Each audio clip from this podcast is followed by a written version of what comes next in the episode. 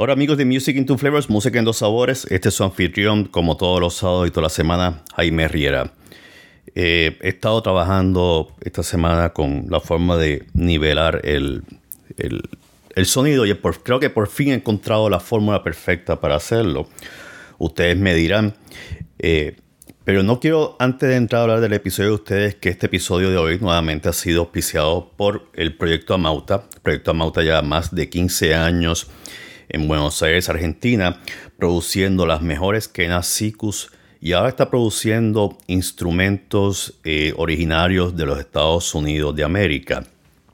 Proyecto Mauta no solamente a través de su líder Alejandro Andreu es la persona encargada de hacer estos instrumentos de viento, sino también que Alejandro Andreu ha tomado la iniciativa de llevar a las aulas y de llevar a los centros culturales eh, un modelo educativo de lo que constituye la música originaria de nuestras Américas. Proyecto Amauta, como ustedes saben, ya está haciendo eh, entregas de sus instrumentos a todas partes del mundo, incluyendo los Estados Unidos, obviamente, porque es parte del mundo. Y si ustedes aún no han comprado sus instrumentos a Alejandro Andreu de Proyecto Amauta, no sé qué están esperando. Yo tengo ya dos instrumentos y estoy por comprarle un tercero que es la flauta originaria de los indios de Estados Unidos. Eh, estoy en esa porque me interesa tenerlo. Para añadir otro más para mi colección de vientos, de instrumentos de viento en madera. Proyecto Amauta lo pueden conseguir a través de la página de Facebook como Alejandro Andreo. Y como ustedes saben, eh, Alejandro Andreo ya abrió su página en Instagram para que ustedes lo accesen y tiene su propio canal de YouTube. Proyecto Amauta se encuentra en Argentina y no tienen excusa si ustedes quieren aprender a tocar la quena o sicus o si quieren reemplazar la que tienen y no saben con quién, eh, con qué luthier hacerlo comuníquense con Alejandro Andreu por Facebook y él les contestará prontamente. Y le dicen que yo lo referí. No es que le vaya a dar un descuento, a lo mejor se lo da, no sé, yo no puedo comprometerme, comprometer a Alejandro en cuanto a eso, pero hablen con él que él está siempre disponible para practicar sobre sus instrumentos. Proyecto Amauta es una entidad afín con los intereses culturales de nuestros pueblos originarios. Y habiendo dicho eso, estoy grabando con mi Zoom H6 que estoy encantado con ella, con mi micrófono Blue, Dynamic, Small Dynamic, Condenser, Dynamic, whatever. Tiene tantos nombres y tan largo que es que ni sé, pero parece en verdad una vara o como dirían mis amistades, un supositorio. Pick your poison, como dicen los americanos, cuando quieres un trago.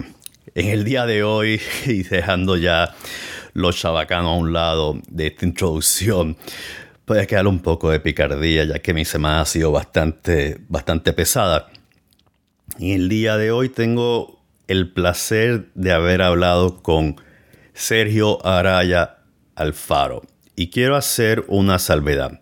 Cuando ustedes escuchen el nombre de Maritza González, y yo siempre estoy cambiando los apellidos, y se van a dar cuenta cuando hago la segunda toma de la primera toma falsa de esta grabación, no es Marisa González la que escribió Canciones Valientes. Marisol, perdón, no es Marisol González. ¿Ves? Nuevamente cambió el nombre.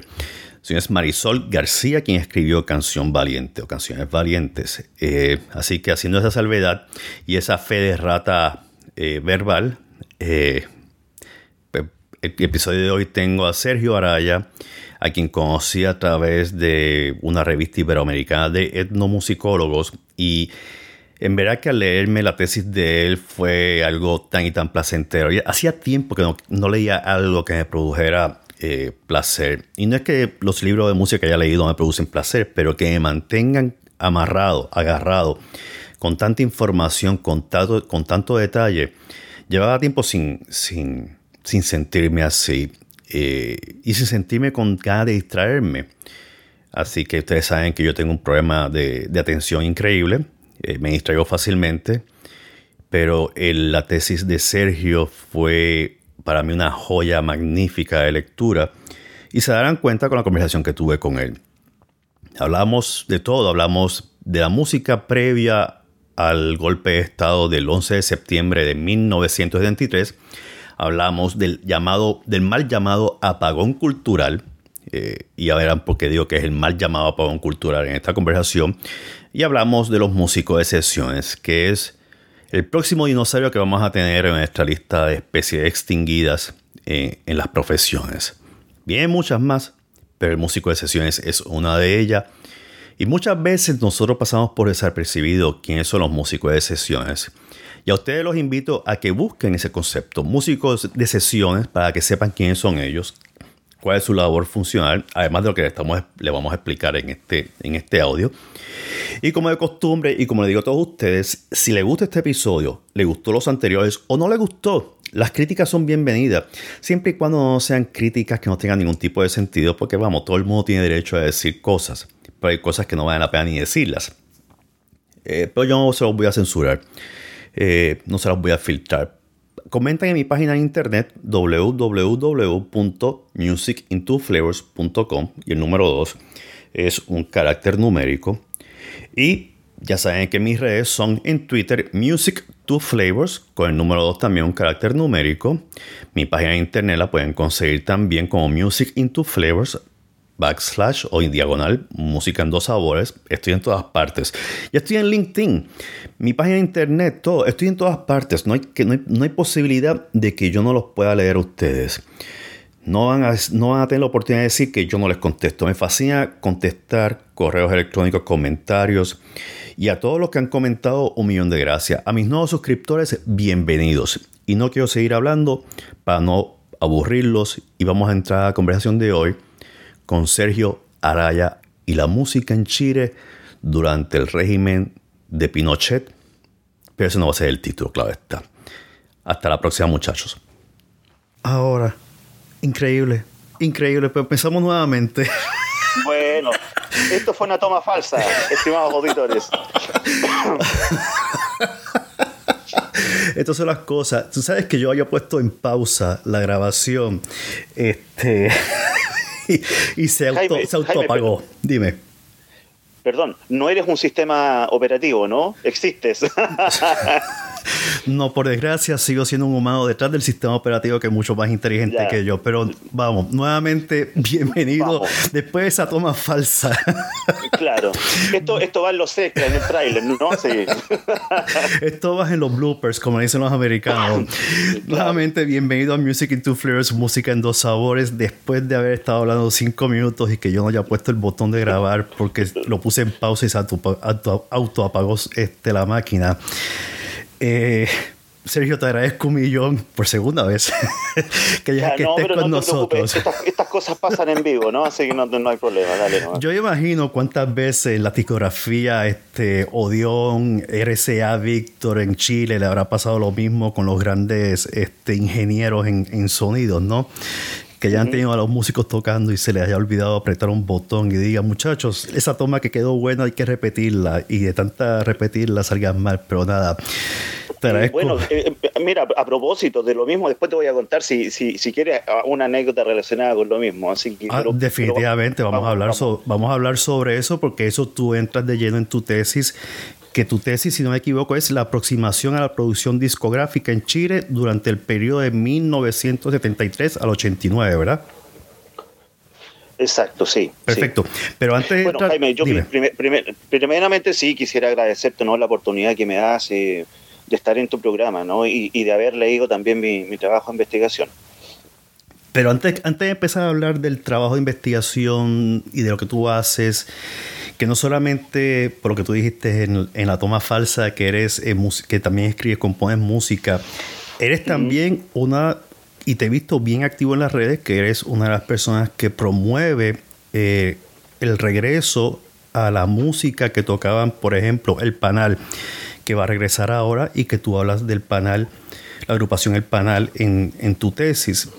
Ajá. Pero antes de entrar en todo este, todo este tema que tu tesis abarca de forma global y particular, habla quién es Sergio Alvaro. Sergio Araya, perdón. Eh, ya te cambié el apellido. Bueno, sí, muy, sí, sí, muy, muy, muy brevemente, ¿no? Eh, te contaba en la toma falsa que eh, mi formación de pregrado en la Universidad de Chile corresponde a una licenciatura en Teoría e Historia del Arte y, y después de varios años eh, ingresé a hacer el, magíster en musicología latinoamericana en la Universidad Alberto Hurtado. Eh, pero llevo ya desde el año 92, 90, 90, 92 una actividad constante en, relación a, la investigación en música popular acá en Chile y paralelamente he desarrollado una, una suerte de carrera con, desde la literatura con cuatro libros autopublicados y bueno, músico también, eh, eh, faceta que estoy retomando en el último tiempo. Sergio, te iba a preguntar, y esto yo sé que tu tesis y tus estudios se concentran después del golpe de Estado, pero hay unas cosas que me han llamado mucho la atención, que el fenómeno de la nueva canción en Chile, y estamos hablando de los años 60 hasta el 73, es un fenómeno musical que se ha estudiado a cabalidad o extensamente por un sinnúmero de personas que no son exactamente chilenos, sino personas en Estados Unidos, personas en Inglaterra, personas en Europa. Eh, Inglaterra está dentro de Europa, pero con el Brexit no sé hasta cuándo, ¿verdad? Pero, claro.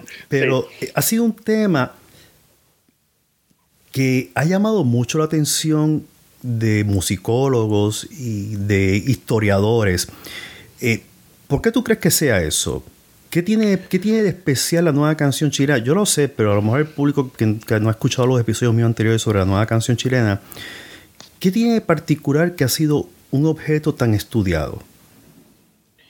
Eh, a ver, eh, sucede que la nueva canción primeramente fue un, un movimiento que se vio guillotinado, ¿verdad? Con, con el, el, golpe militar de septiembre de 1973 eh, y, gran parte de, sus eh, exponentes eh, se desarrollaron básicamente en el exilio, ¿no?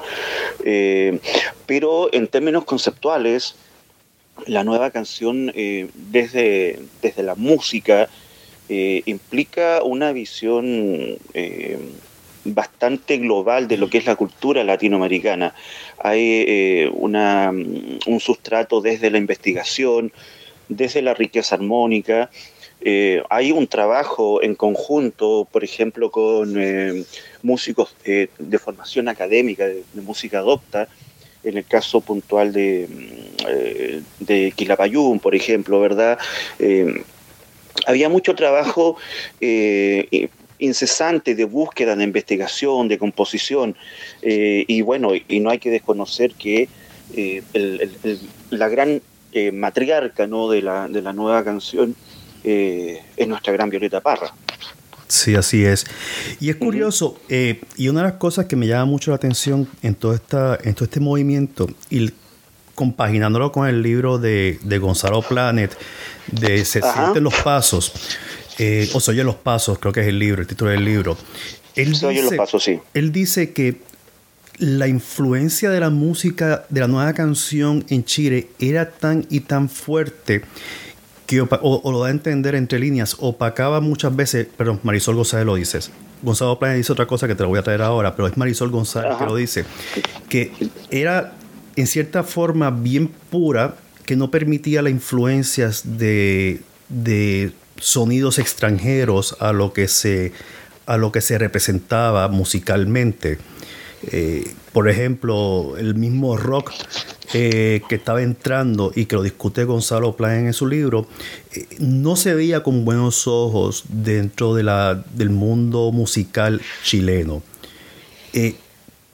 Y no solamente eso, sino que también era la imposibilidad, que aquí viene el comentario de Gonzalo Plan, la imposibilidad de la adquisición de esos discos extranjeros que solamente estaban disponibles para aquellos que viajaban al exterior y traía esa nueva música a, Chile. ¿Por qué ocurre esto? Esta especie de filtro de solo permitir lo autóctono y no lo extranjero influenciar la nueva canción. Eh, a ver, mira, hay, dos cosas hay que, me parece interesante eh, abordar. Y una es que la nueva canción chilena funciona eh, desde una sonoridad continental, es decir, se remite a, la sonoridad de los instrumentos eh, y de las armonías presentes en Latinoamérica. Eh, y hay un momento también que, eh, en, el que surge la nueva canción, que es el, el año 65, que es muy importante porque al hablar desde los procesos latinoamericanos se está instalando frente a la hegemonía ¿verdad? impuesta desde, desde Estados Unidos. Entonces ahí, eh, ahí eso funciona como una, una, suerte de inflexión de por qué. Eh, como que hay una suerte de rechazo frente al, al, rock por considerarlo eh, como una, una, suerte de factor imperialista, ¿no? Pero por otro lado está la presencia por ejemplo, de Víctor Jara eh, con el trabajo que hace junto a los Blobs. Eh, y los Blobs eran un grupo eh, rock, ¿verdad? Y eso fue, fue muy cuestionado en su momento, pero la nueva canción se instala desde una sonoridad y propiciando, ¿verdad?, el discurso de las minorías segregadas en Latinoamérica. Sí, y, y, ya que tú traes colación a Víctor Jara, cuando yo he leído parte de la historia, de esa parte de la biografía de Víctor Jara, me da a entender que era una persona que le gustaba experimentar. Y aquí viene la parte de él, de su formación en teatro. Experimentación y el teatro progresivo y, y, de traer nuevos elementos a la música para hacerlo mucho más atractivo, mucho más llamativo para el público. Que no sé con cuánto, y creo que Inti hacía lo mismo también cuando estuvo, estuvo en sus excursiones en México que incorporaron este, instrumentos de Centroamérica, pero no incorporaron instrumentos este, británicos que estaban, que estaban de moda y americanos también, ¿no? Eh, y eso es bien interesante que lo traigas a colación. ¿Cómo era, y, y, esto antes del golpe de Estado, pues creo que va a haber una diferencia marcada en cuanto a la producción discográfica en los 60 vis a vis la, la producción discográfica después del golpe de Estado. En específico, los músicos de sesiones. ¿Existía ya en esa época los músicos de sesiones en, las disqueras, en las casas productoras como Odeon, como Víctor RCA y otras? Eh, bueno, exactamente. Eh, la figura del, músico de sesión eh, aún hoy no está instalada en, en, Chile, a pesar de que el músico de sesión sí existe y ha existido eh, desde los inicios de la, de la industria geográfica en Chile. Es precisamente la década del 60, puntualmente a partir del año 59, que es cuando eh, se marca el inicio de del movimiento juvenil conocido como la Nueva Ola acá en Chile, eh, que da un espacio para que se desarrolle el músico de sesión. eran músicos que tocaban prácticamente, sin exagerar, eh, todo el día y toda la noche en los estudios de grabación y grabaron con prácticamente todos los representantes, todos los artistas de la nueva ola. Eh, entonces, eh, si bien es cierto, y esto es una apreciación muy personal, ¿no? si bien es cierto, la nueva ola es un movimiento musical que desde lo estrictamente musical aporta muy poco porque es un movimiento que surge a imagen y semejanza de, del rock and roll y el twist eh, sí permitió, en mi opinión, dos cosas. Primero, la instalación de la figura del músico de sesión en Chile y eh, lo otro que eh, permitió la visibilización de tres figuras fundamentales en la música popular que llegan a la categoría de ídolo y que funcionan hasta el día de hoy, que son Cecilia, Buddy Richard y José Alfredo Fuentes. Vale, vale. Y ya que estamos hablando en este periodo, la figura del, ingeniero de sonido en la discográfica eh, y los aparatos tecnológicos, ¿cuán avanzado estaba Chile en ese renglón? En la parte de producción. Y sabemos que RCA Victor era una de las, una de las multinacionales norteamericanas localizadas ahí. Y Odeon creo que también era una subsidiaria norteamericana. ¿Cuán adelantado o al día estaban estas industrias? En tecnología y en cuanto a sonidista. Y sé que en tu, en tu tesis tú mencionas a dos ingenieros de sonido que eran lo máximo eh, en, esa área en, Chile. Correcto. Eh, las personas que, que yo menciono en, mi investigación son eh, precisamente don Luis Torrejón y don Fernando Mateo. y ellos son eh, los grandes responsables en realidad de, prácticamente la mayoría de, las grabaciones que se hicieron a partir del año 59 y hasta mediados de los, de los 80, junto a otros eh, eh, técnicos también, eh, Alejandro Aguad, Franz Benko, pero básicamente los representativos son don Luis Torrejón y, don Fernando Mateo. Respecto de, la, de los recursos tecnológicos, la verdad es que eran mínimos, era, eh, se trabajaba con muy pocos recursos, más con la inventiva. Eh, y pasa que eh, en el caso de don Luis Torrejón, él viene de la electrónica, entonces le permitió ampliar un poco el, espectro cuando se enfrenta a grabar su primera producción y en el caso de Fernando Mateo, él era un radiocontrolador eh, que había empezado muy joven, muy incluso muy niño. Él empieza a trabajar a los 12 años en una radio, en, la Radio Conde, el de Curicó, acá en Chile. Entonces, eh, llegan con un cierto conocimiento, pero eh, los recursos que existían eran muy precarios y tuvieron que básicamente apelar a, la inventiva y eh, hay un grado de sensibilidad importantísimo, por supuesto, en su trabajo que les permitió, eh, en cierta forma, eh, lograr los mejores resultados con los con los pocos recursos que tenían en ese minuto, que no eran muy distintos a los que a los que había en, el resto del mundo. O sea, te digo, en, en, Odeón existía la misma mesa con la que se grababa a, los Beatles en, Inglaterra poco tiempo atrás. Entonces, eh, porque eh, Odeón en, cierta forma normaba, estandarizaba sus niveles de producción. ¿Mm? Sí, lo veo. Y aquí viene, y vamos a entrar ya de lleno en el golpe de Estado.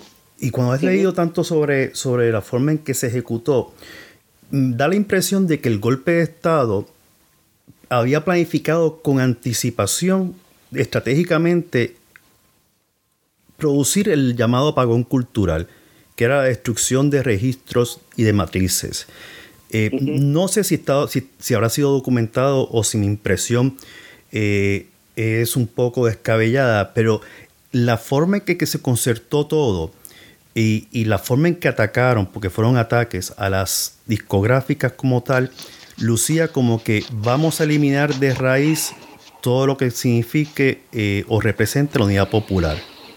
Exacto. Mi, sí. mi apreciación, ¿tú crees que sea correcta en cuanto a la forma en que todo esto ocurrió?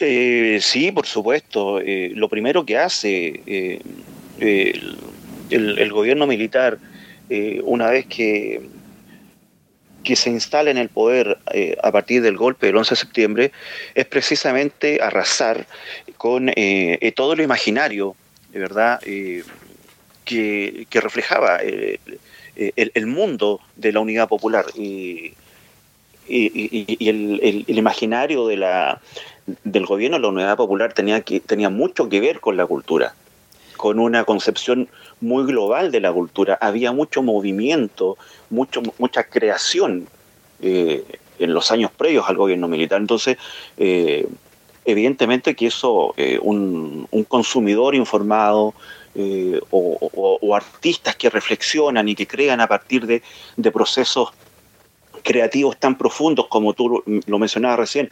Eh, el caso de Víctor Jara, que era un visionario. Víctor Jara no solamente era un músico, era, eh, era actor de teatro, casado en ese momento con, con Joan, Joan Turner, Joan Jara posteriormente, ¿no? que viene del mundo de la danza, el mundo del baile, entonces son lenguajes que van abriendo eh, las mentes, las cabezas, y eso claramente para una dictadura eh, es altamente peligroso, ¿no? Entonces la dictadura lo que hace es eh, prácticamente anular, bloquear el concepto de cultura que se traía hasta ese minuto. Y esto me, y aquí viene, como te dije al principio, en la toma falsa, de que tu tesis me traía muchas más preguntas en los libros que he leído se habla de la quema de matrices en, las discográficas. Perfecto, pero ¿qué pasa entonces? ¿Ocurrió lo mismo en las tiendas de discos que ellos allanaron y se apropiaron de los, de los discos ya producidos y para la venta? Y lo mismo ocurrió en las universidades para eliminar esas colecciones y empezar en cero? ¿O esos dos tipos de negocios y de, centros de, claro, empresariales y educativos no fueron tocados y censurados? Eh, mira, hay, dos cosas ahí. Eh, muchas matrices de, originales fueron eh, destruidas o definitivamente maltratadas en su momento. y lo que sí hubo fue quema de libros y quema de, discos, de, de, los vinilos ya, de los ejemplares, ¿no? y están así que en mi proceso de investigación y, lo plantea eh, Planet en su libro, eh, Eduardo Gatti, uno de los grandes cantautores eh, que, tiene este país, y en ese momento integrante de los Flops encuentra por casualidad el, máster de su trabajo de La Locomotora, el disco La Locomotora, que es uno de los discos más interesantes e, e, importantes en la discografía de los años 70, lo encuentra en Tarro de Basura.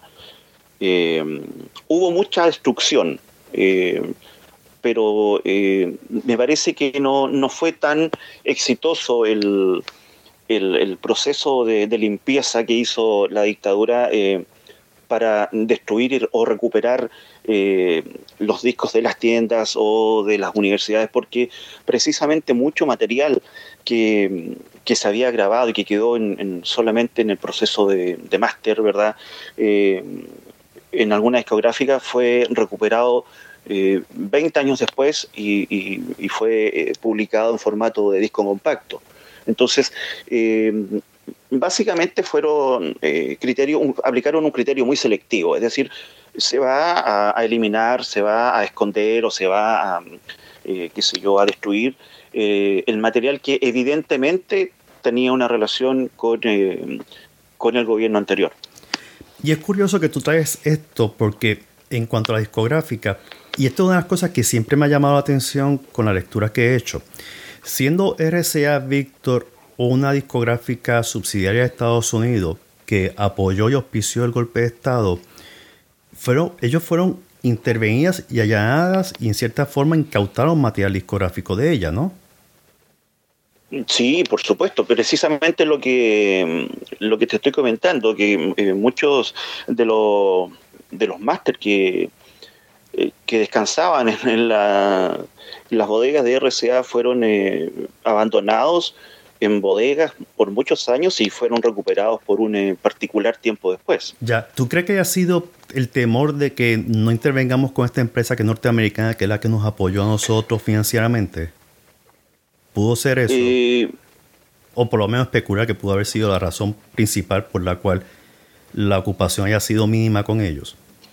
Sí, mira, yo creo que tuvo que ver eh, más con el, eh, con el criterio aplicado. Es decir, RCA era una discográfica que eh, grababa artistas de todos los, estilos, todos los géneros y todas las tendencias políticas. Entonces, no iban tras, el, tras la discográfica, sino que tras el producto de la, de la discográfica. entonces, hay, hay ahí un me parece a mí que aplicaron solamente un, criterio eh, muy reduccionista que era eliminar lo que tenía que ver con una ideología eh, de izquierda o con un ideario de la unidad popular, del gobierno de la unidad popular en este caso. Entiendo. Y a todas estas, cuando ocurre el golpe de Estado, y ha pasado unos cuantos meses, que está la censura, está el toque de queda, eh, está la limitación de actividades artísticas, eh, ¿Cuánto esto afecta a las discográficas como tal? Y esto ya estamos entrando en el supuesto apagón cultural que yo, como tú, coincido contigo, no hubo un apagón cultural, sino que más bien hubo una especie de guerrilla cultural clandestina a través de las universidades las peñas. Eh, pero ¿cómo, cómo es todo, este, toda esta censura y esta actividad de la Junta Militar afectó en esos meses la, economía o el comercio discográfico? Porque debe, de alguna forma debe, debe haberle dorido al bolsillo a estas industrias cuando se estaba censurando eh, en los primeros 5, 6, 7 meses toda actividad musical. Claro, lo que pasa es que de partida se suspende eh, todo, todo lo que es actividad nocturna, ¿verdad? se cierran los locales donde se representa la música popular. Es decir, las actuaciones en vivo están absolutamente vetadas. y evidentemente si no hay un, un, mercado para dónde poner el disco, que existan las discográficas no tiene mucho sentido. De que, ¿Qué música se va a grabar si no hay música? ¿Me entiendes? Entonces los sellos empiezan primero a, rearticular una, forma de producción y empiezan a, publicar material que no sea eh, eh, molesto para, el nuevo régimen. Eh, y ahí se produce una, un, tiempo, ¿verdad? Que, está, que podríamos considerar que es como una tierra de nadie, ¿verdad? Donde se están se está ordenando un poco eh, eh, el ambiente, el espacio, pero siempre desde otra perspectiva, porque ya los locales nocturnos no funcionaban, eh, estaba la implementación del toque de queda y evidentemente había una, una verdadera racia, ¿verdad? una guerra contra todo lo que pudiera significar un atisbo de, de peligro para la dictadura militar al estar eh, ligado con eh, una, ideología de izquierda. Eh, acá hubo matanza, hubo persecución, y evidentemente que eso incide en el mercado de la industria discográfica porque definitivamente no, no, había, no había espacio para, para cantar, que era lo que antes existía prácticamente en cada rincón de las calles de, Chile. Eh, había una vida cultural muy activa y ahora no había absolutamente nada. También es un dato corroborable que la dictadura, a través de los carabineros y los soldados, eh, registraban y allanaban las casas de los, de los civiles. Y a eso me trajo una de las preguntas, es qué pasaba con la discografía que esas personas poseían, eh, que probablemente Víctor Jara, Violeta Parra y sus pares producían discos de larga duración, los famosos long play. ¿Hay registros de lo que ocurría cuando allanaban las casas, incautaban ese material o eso nunca se documentaba por parte de, los militares y los carabineros? Eh, a ver, no, no. Yo creo que hay algún tipo de, de registro, ¿no? Pero lo cierto es que eh, si te encontraban con eh, discos de, la nueva canción o, de algún eh, grupo rock que también era un elemento muy subversivo para, la dictadura, evidentemente tú ibas detenido. Y estar detenido en tiempo de dictadura significaba prácticamente no saber absolutamente nada del futuro cercano te podían detener, te podían eh, relegar, te podían exiliar, eh, y como pasó más de una vez, te podían matar, porque un disco, eh, me imagino, de, suponiendo, de Víctor Jara, de eh, Payún, de Inti Gimani, era básicamente un objeto panfletario de, de, la ideología de izquierda, ¿no? Sí. Sí lo era. Incluso me recuerdo que estaba prohibido los militares cuando veían a alguien con pelo largo se lo recortaban. Lo dice Gonzalo Planet y creo que lo dices tú también en tu tesis.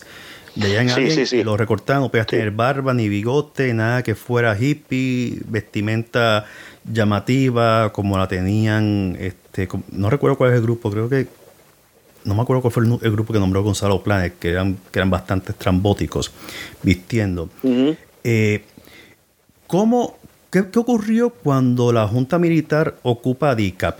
La, además de destruir todo lo que estaba adentro, ¿no? que es la discográfica, eh, discográfica nacional de cultura popular o canción popular.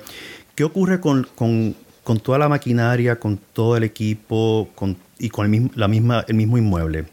¿La rededican, la cambian para otras funciones, la convierten en residencia?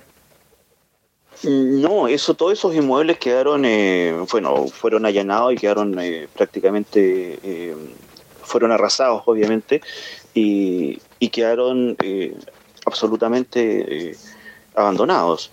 de hecho, en, mi investigación incluyo una imagen de el, edificio de departamentos que hoy ocupa el lugar donde estuvo DICAP durante cinco años. Dicapa todo esto es la discográfica del cantar popular.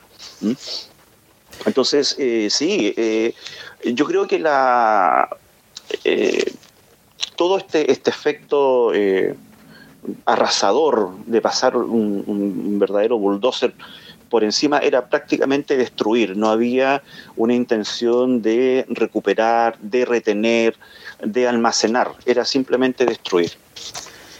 Sí, sí lo era. Y lo curioso de todo esto es que a la par que está ocurriendo esto, de forma soslayada está ocurriendo el movimiento de creación o de creatividad musical para evitar ser este reprimido, ¿no? Que es cuando surge la canción nueva, la canción, el canto nuevo. El canto nuevo, sí. Que así lo, así lo define Ricardo García.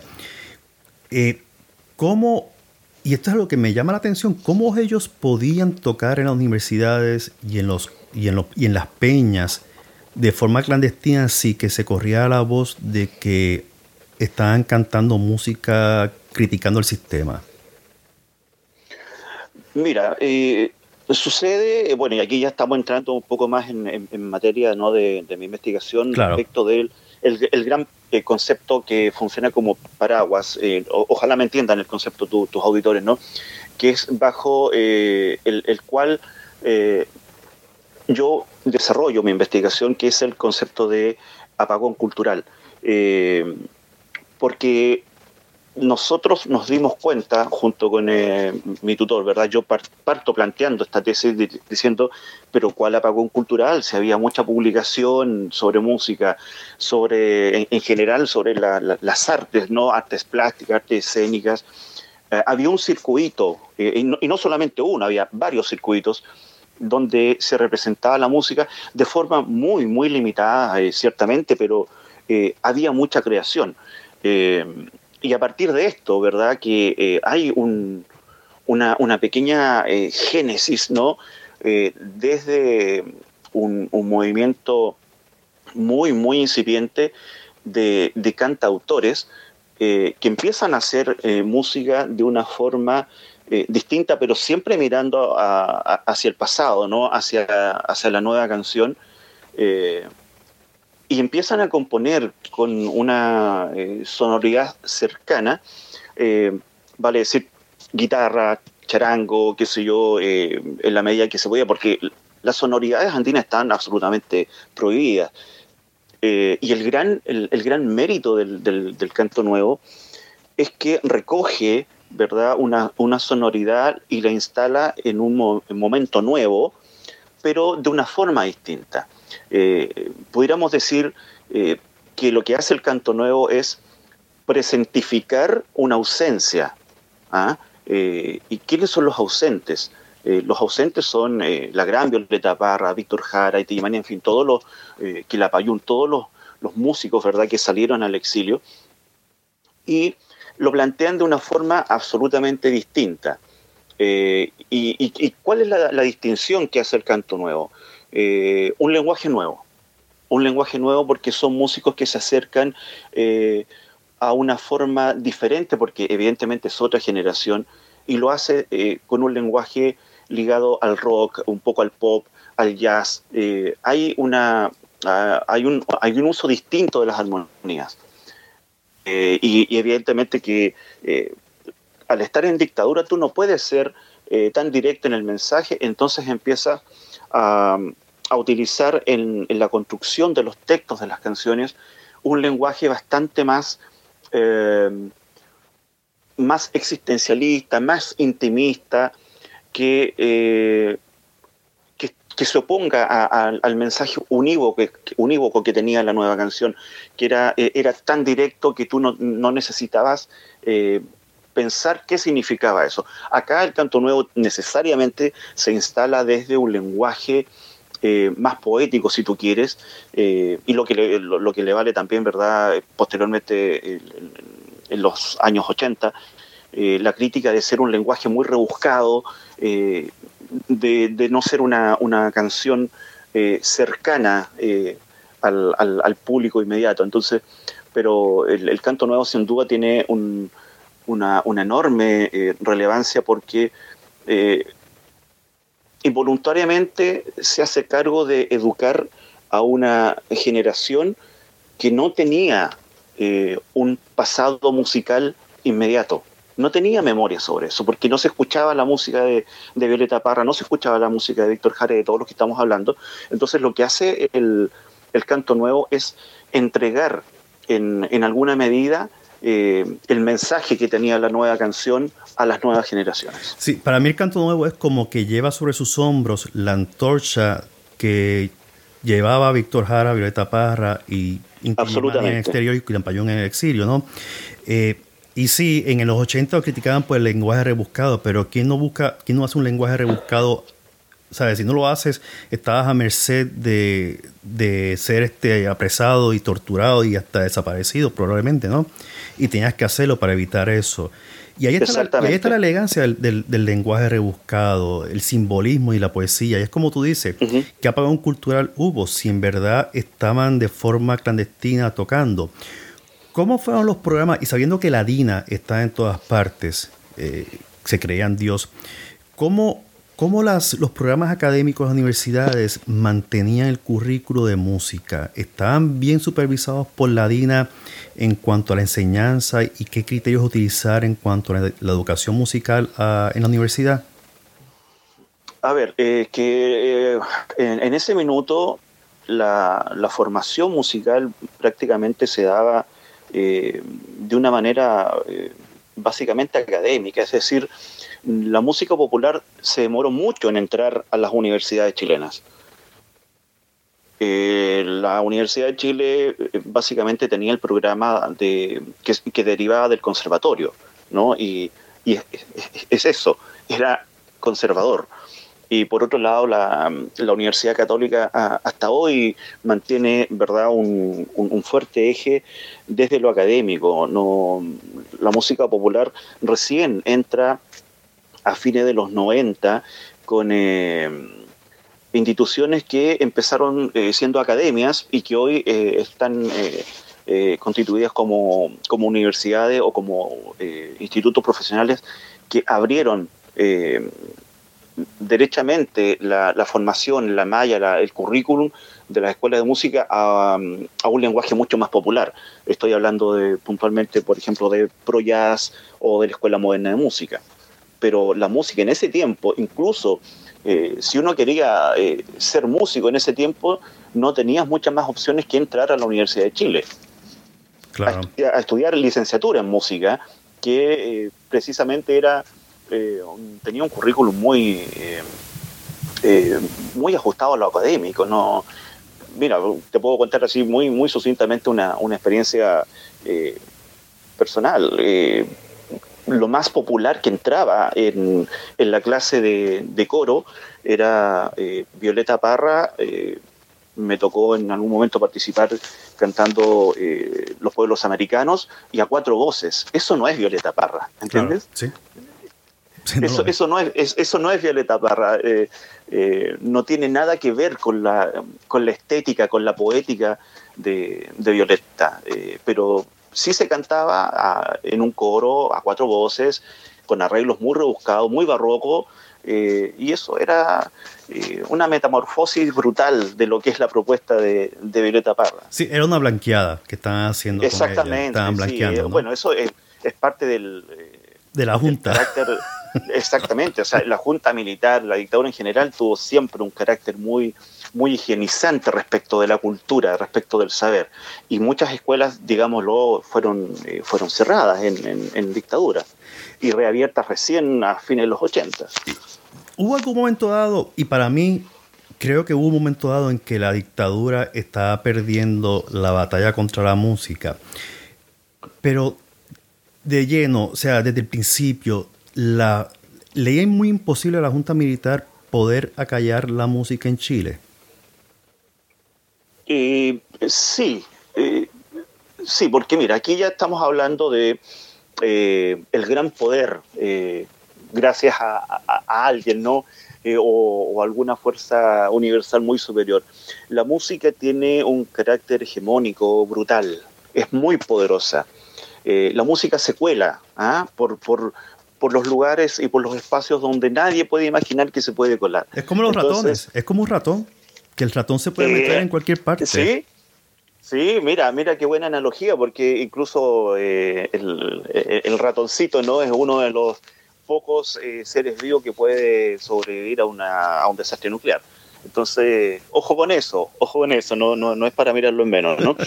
Eh, y, la música, como te digo, empieza a funcionar eh, en Chile desde distintas, distintos lenguajes. la industria discográfica se reinventa incluso desde las agrupaciones de jazz, desde la música de fusión que no tiene un contenido en términos de textos que vaya a, ser peligroso para, la dictadura. Entonces sigue funcionando, sigue funcionando la música. Hay eh, nuevos músicos, nuevas miradas musicales, nuevas formas de producción y aquí eh, yo quisiera hacer eh, un, punto de, de, inflexión, ¿no? Que producto de las políticas, y eso lo planteo, eh, tú te acordarás de, lo que planteo en mi, en mi investigación,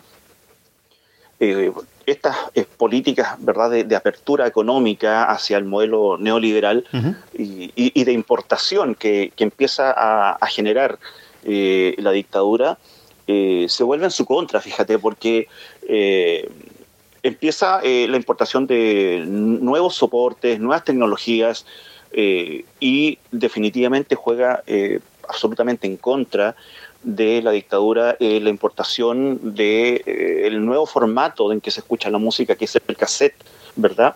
Y la, por otro lado, los equipos reproductores de música. Entonces, ¿por qué te menciono puntualmente el cassette? Porque el cassette empezó a ser un, gran soporte en donde la música empieza a circular literalmente y metafóricamente tú empiezas a hacer en tu propia, eh, en tu propio espacio más íntimo, que es donde no llega, ¿verdad?, eh, la mano de la, censura, eh, empiezas a, generar tus propios compilados, tus propias selecciones de música, y, en un cassette puedes tener muchas canciones de, por ejemplo, de, muchas canciones de representantes del canto nuevo que los puedes mezclar a la vez con representantes de la nueva canción y eso se vuelve una bomba de tiempo.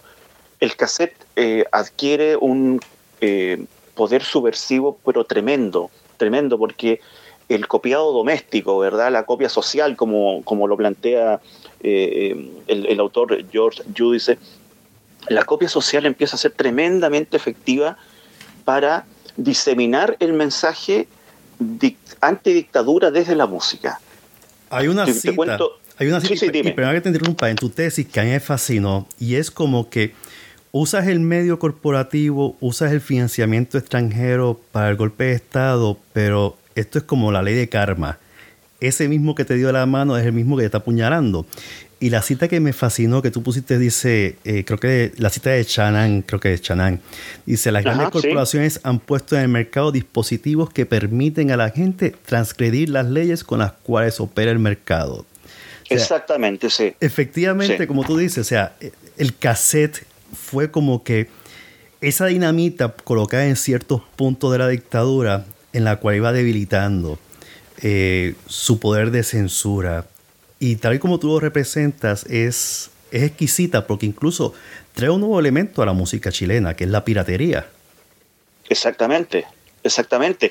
Y, si tú eh, a eso eh, eh, le, sumas la nueva maravilla tecnológica que surge el año 79 que, que, pone en el mercado Sony, ¿verdad? Que es el, el, Walkman. Walkman. que acá se conoció como Personal Stereo.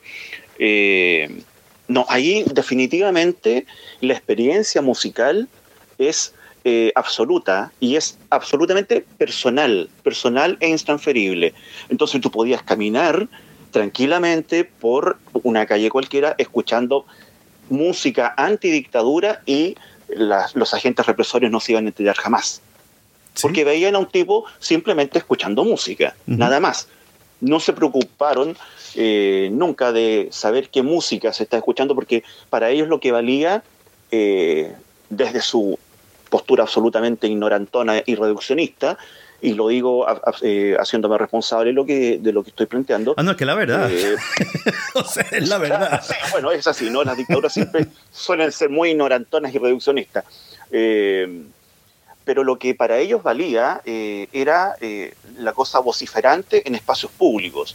Y resulta que la tecnología te estaba proveyendo de un dispositivo pequeño, portable, es decir, tú podías disponer de tu propio eh, programa, ¿verdad?, de música y escuchar, y, escuchar música del canto nuevo, escuchar música eh, de la nueva canción, definitivamente te abre la cabeza porque te hace reflexionar, porque el mensaje que tiene eh, particularmente e, esos dos movimientos es demasiado potente. yo, yo comparo el cassette como un virus en la computadora.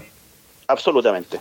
Y, y no es, no es grande, es pequeño, el cassette es algo pequeño. Eh, y también hablas de cómo el cassette impactó tanto la industria de la música que los músicos que tocaban en las peñas de forma clandestina, ellos mismos producían su propia música y la vendían. Y en cierta forma, era una forma de distribución. Cuando surge el sello disquero GMI, ¿ellos tienen alguna relación con alguna disquera norteamericana o es un sello independiente? que producía la música pirateada? Mira, eh, precisamente eh, e-, es interesante lo que, lo que estás planteando porque la piratería, ¿verdad? hablemos de piratería cuando hay un, un, afán de lucro, ¿verdad? de, de, obtener ganancia a partir de un producto, entre comillas, robado, ¿no? Al original. Pero el sello GMI eh, puso en el mercado eh, definitivamente producciones que no existían en el mercado eh, formal. Y era, era muy interesante porque uno encontraba actuaciones en vivo, rarezas, ¿verdad?, que habían grabado los, los, músicos en estudio y que alguien había liberado en alguna forma y que llegaban a ser, llegaban a transformarse en, producciones entre comillas, originales, pero desde un sello pirata, eh, que funcionaba en la más absoluta, eh, eh, una nebulosa, por decirlo de alguna forma, porque nadie sabía dónde funcionaba, dónde tenía su centro de operación este sello GMI. En, mi, en mi investigación, fíjate que yo logré recabar muy poca información al respecto y hablando con con personas que habían trabajado en su momento en, aduanas o en, eh, investigaciones, me decían, eh, mira, lo más probable es que se haya, eh, se haya filtrado todo este cargamento, porque a comienzos de los 80 se vivió un, auge de, del producto pirateado, pero de una manera impresionante. Entonces, se abrían en, en, los puntos fronterizos, la frontera, digamos, se, abrían ciertos puntos donde entraba toda esta mercadería que era eh, pirata, ¿verdad? Eh, yo recuerdo, no sé, eh, un cassette, la marca original era National Panasonic, pero tú encontrabas en el mercado informal el cassette International Panasonic. Es fascinante cómo todo esto ocurre y aquí tú ves ya el mercado negro, porque yo no dudo mucho que la frontera se hayan hecho de la vista larga por unos cuantos, unas cuantas lucas, ¿no? Este, que fuera llamativo. ¿Cómo era sabiendo que la DINA era tan y tan fuerte, cómo controlaban la entrada de música del exterior a través del correo o de la misma tecnología? Porque sé que ya a finales de los 70, principios de los 80 empiezan a surgir las disqueras eh, Alense, eh, SIM, Splendid, Acus, eh, no me acuerdo cuál, Sonotec. Eh, ¿Cómo y, a todas estas, para tú levantar esa disquera, tú tienes que tener financiamiento bancario. ¿Cómo lograban establecer las disqueras sin que la misma DINA las censuraran o les aguantaran la producción de discografía? Porque Alerce fue una bastante eh, vanguardista que empezó a producir, si no me equivoco, discos del canto nuevo, o por lo menos eh, promocionarlos. Eh, sí, por supuesto. A ver, el, caso de Alerce es emblemático en la, en la industria discográfica chilena porque surge básicamente como un, afán de rescatar ¿verdad? Una tradición musical y de poner en valor la otra música, como reza su eslogan hasta el día de hoy, ¿no? Y la otra música, ¿cuál era? La otra música era la música de verdad, la música que se hacía eh, desde, ¿verdad? Desde, el, desde el alma, por decirlo de alguna forma un poco poética, pero que representaba también los valores, los valores democráticos, los valores de los pueblos latinoamericanos. Y surge al leerse eh, básicamente desde un gran, gran esfuerzo, pero eh, hecho con muy pocos recursos, pero la diferencia es que Alerce surge por el interés que tiene Ricardo García en seguir generando un espacio para la música, para la cultura musical en Chile. Eh, y sucede que Ricardo García no es cualquier persona, es un tipo tremendamente visionario eh, en términos de producción, porque él tenía un pasado eh, fantástico, glorioso, en términos de producción musical, como productor musical, como disc jockey, como locutor, es un tipo que conocía eh, el negocio de la música y de la industria de la música, eh, yo creo que como, como pocas personas. Y, además tenía eh, una sensibilidad maravillosa, ¿no? Que lo hizo bautizar a grandes movimientos de la música chilena con una claridad pero impresionante. Él bautiza la nueva ola, que fue un fenómeno musical impresionante, bautiza la nueva canción que ya hemos visto, ¿verdad? Que eh, es un, movimiento musical eh, que va a seguir dando para, estudios de todo tipo, eh, bautiza el canto nuevo. entonces es un tipo que se sitúa, que se sitúa muy bien. Ricardo García es, es una persona que históricamente está muy bien situado él tiene una, visión absolutamente global de lo que significa no solamente la música como, como expresión artística, sino que también como producto eh, cultural. Cuando surge el sello Alerce, ¿tú crees que es que ya cuando él, lo, él tiene la idea de producirlo, no sé si tuviste la oportunidad de hablar con él o con su hija, de que veía el debilitamiento de la dictadura en cuanto a la censura y era el momento idóneo eh, o maduro para poder lanzarse y empezar a atacar desde afuera la música y permitir abrir el espacio para un, una mayor, un mayor abanico musical en Chile? Eh, claro que sí. Bueno, eh, Ricardo García fallece el año 91 en Cuba.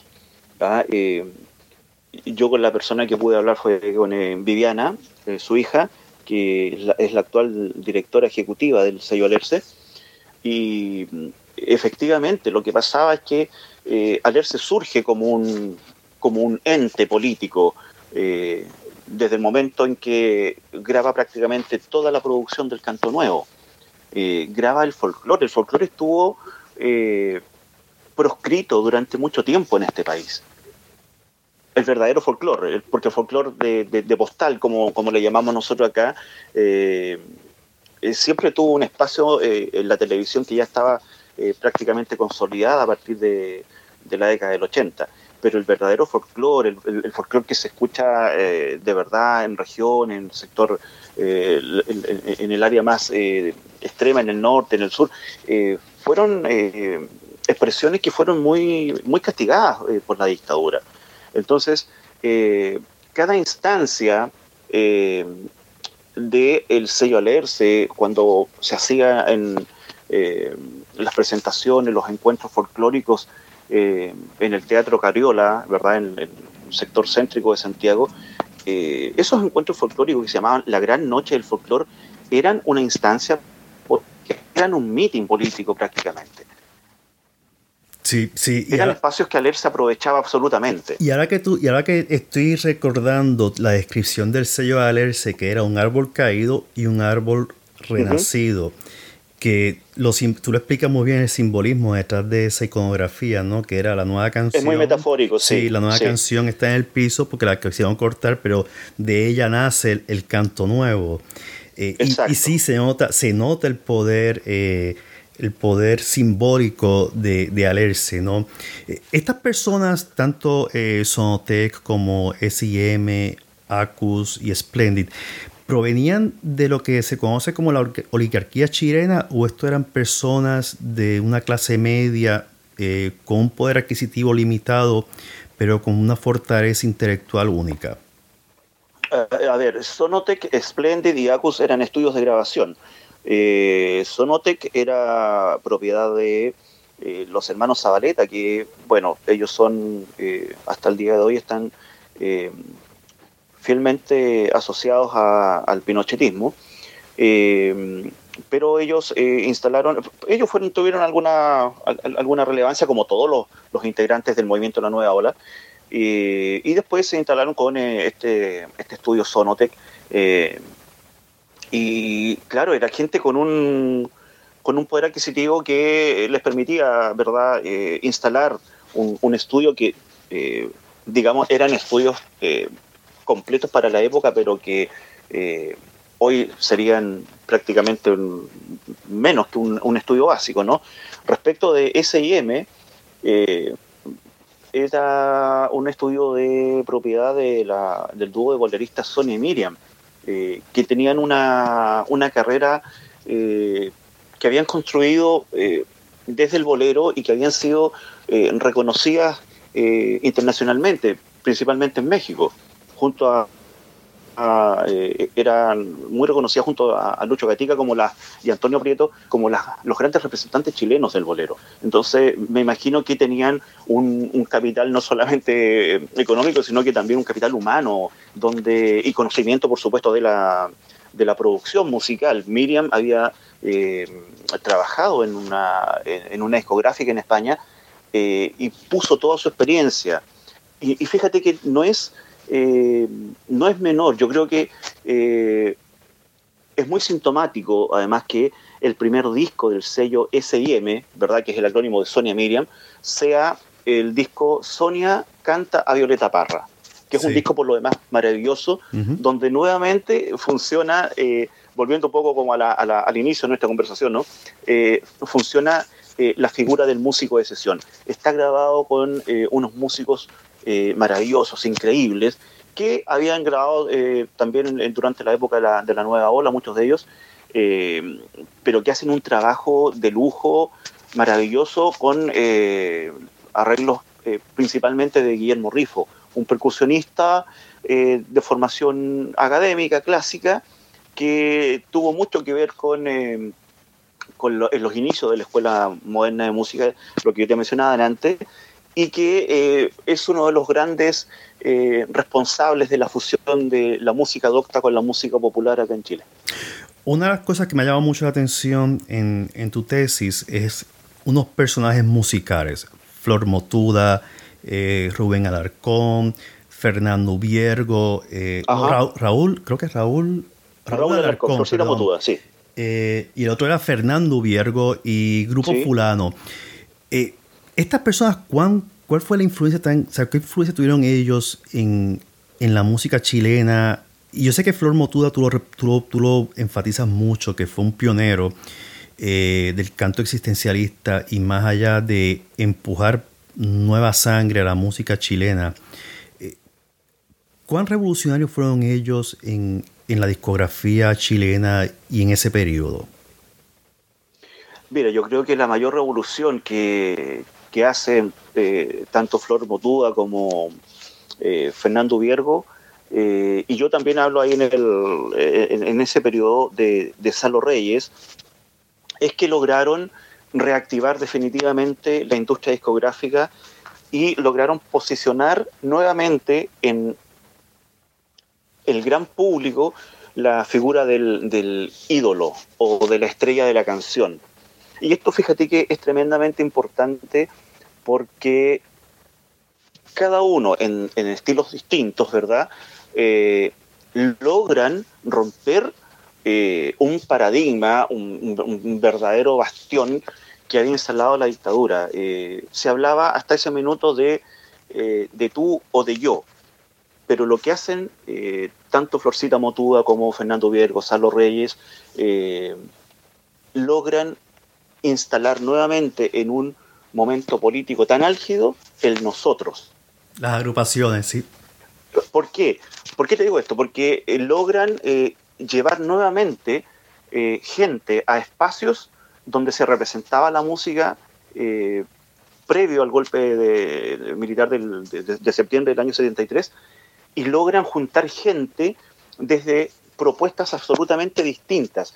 Y el juntar gentes, reunir gente en espacios públicos era muy peligroso para la dictadura. Entonces, si tú me preguntas qué, de qué forma revolucionan, lo revolucionan desde eh, precisamente eso, porque empiezan a reactivar la industria y porque cada uno con, propuestas eh, diferentes logran llegar a, un público absolutamente masivo.